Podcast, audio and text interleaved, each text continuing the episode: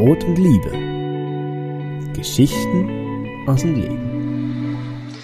An unserem ersten Brot und Liebe will ich über was wohl reden? Über die Liebe.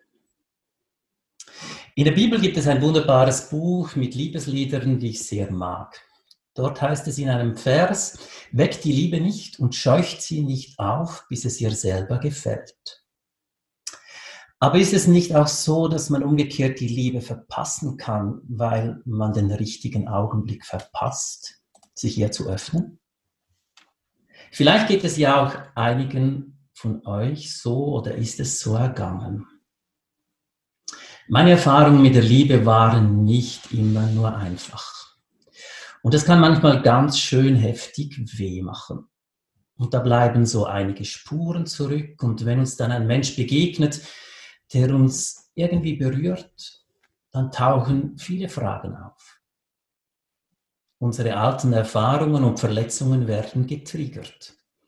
Passt es wirklich? Bin ich bereit? Fehlt mir nicht dies und das?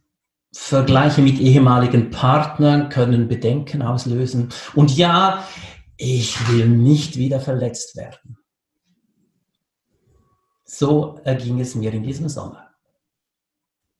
Im Frühling trat ein Mann in mein Leben, was zuerst für beide mehr damit zu tun hatte, in der Corona-Zeit nicht ohne körperliche Nähe auskommen zu müssen, zeigte sich bald als mehr. Wir berührten uns gegenseitig die Herzen. Unweigerlich kommen dann irgendwann die Gespräche, was ist das jetzt? Sind wir jetzt ein Paar? Dann kam Ende Sommer mein Geburtstagsfest und im Vorfeld die Frage von ihm, wie stellst du mich überhaupt deinen Freunden und deiner Familie vor? Hm. Ich wand mich und palaverte was von, wir sind zusammen auf dem Weg, bla bla. Dann kam der Tag. Wir waren auf einer Anhöhe in Zürich mit wunderbarem Blick über die Stadt.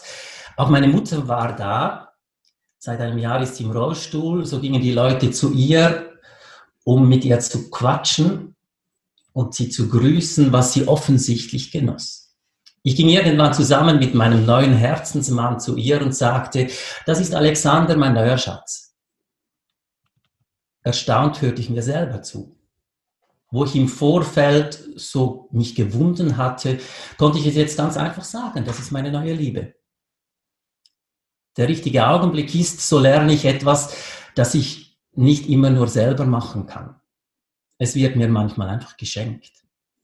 Meine einzige Aufgabe ist es zu lernen, Kopf und Herz in Einklang zu bringen und es nicht zu vermasseln mit meinem Kopfkino. Es nicht zu verpassen wegen all der Bedenken, die ich habe wegen früheren Erfahrungen. Hm, und den Mut zu haben, auch ein Risiko einzugehen. Es gibt keine Garantie, dass der Augenblick wirklich der richtige ist, aber wenn das Herz sagt, naja, öffne dich.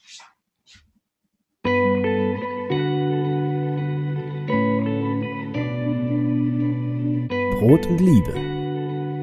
Geschichten aus dem Leben.